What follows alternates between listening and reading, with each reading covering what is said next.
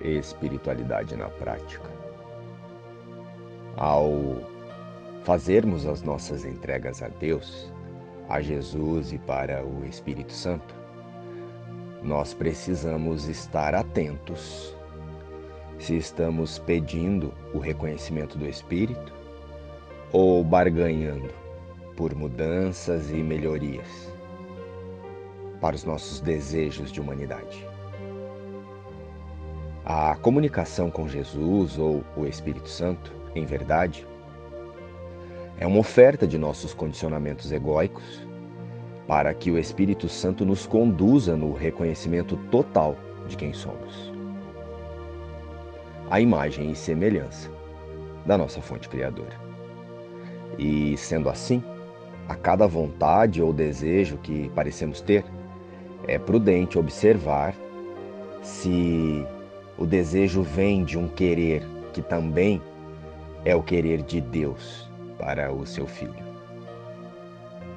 Queremos reconhecer o Espírito ou melhorar as nossas ideias e fantasias de vida no mundo?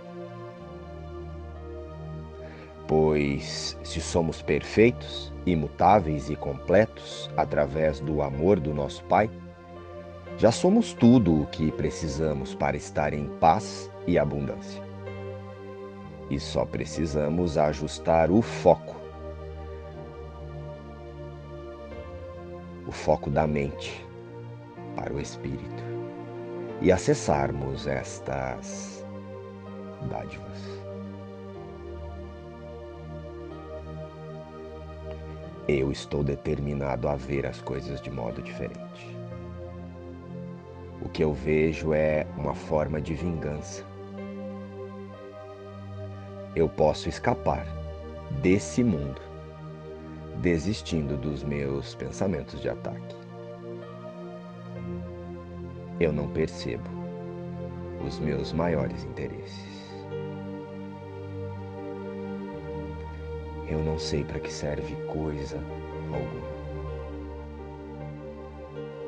E como poderia eu então reconhecer os meus maiores interesses se não conhecer primeiro quem eu sou em realidade com Deus?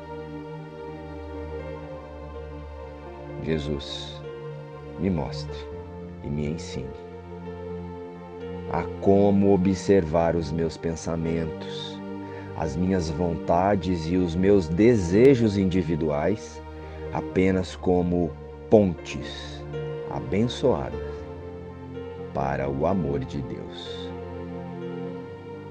Amém. Luz e paz. Inspiração, o livro Um Curso em Milagres.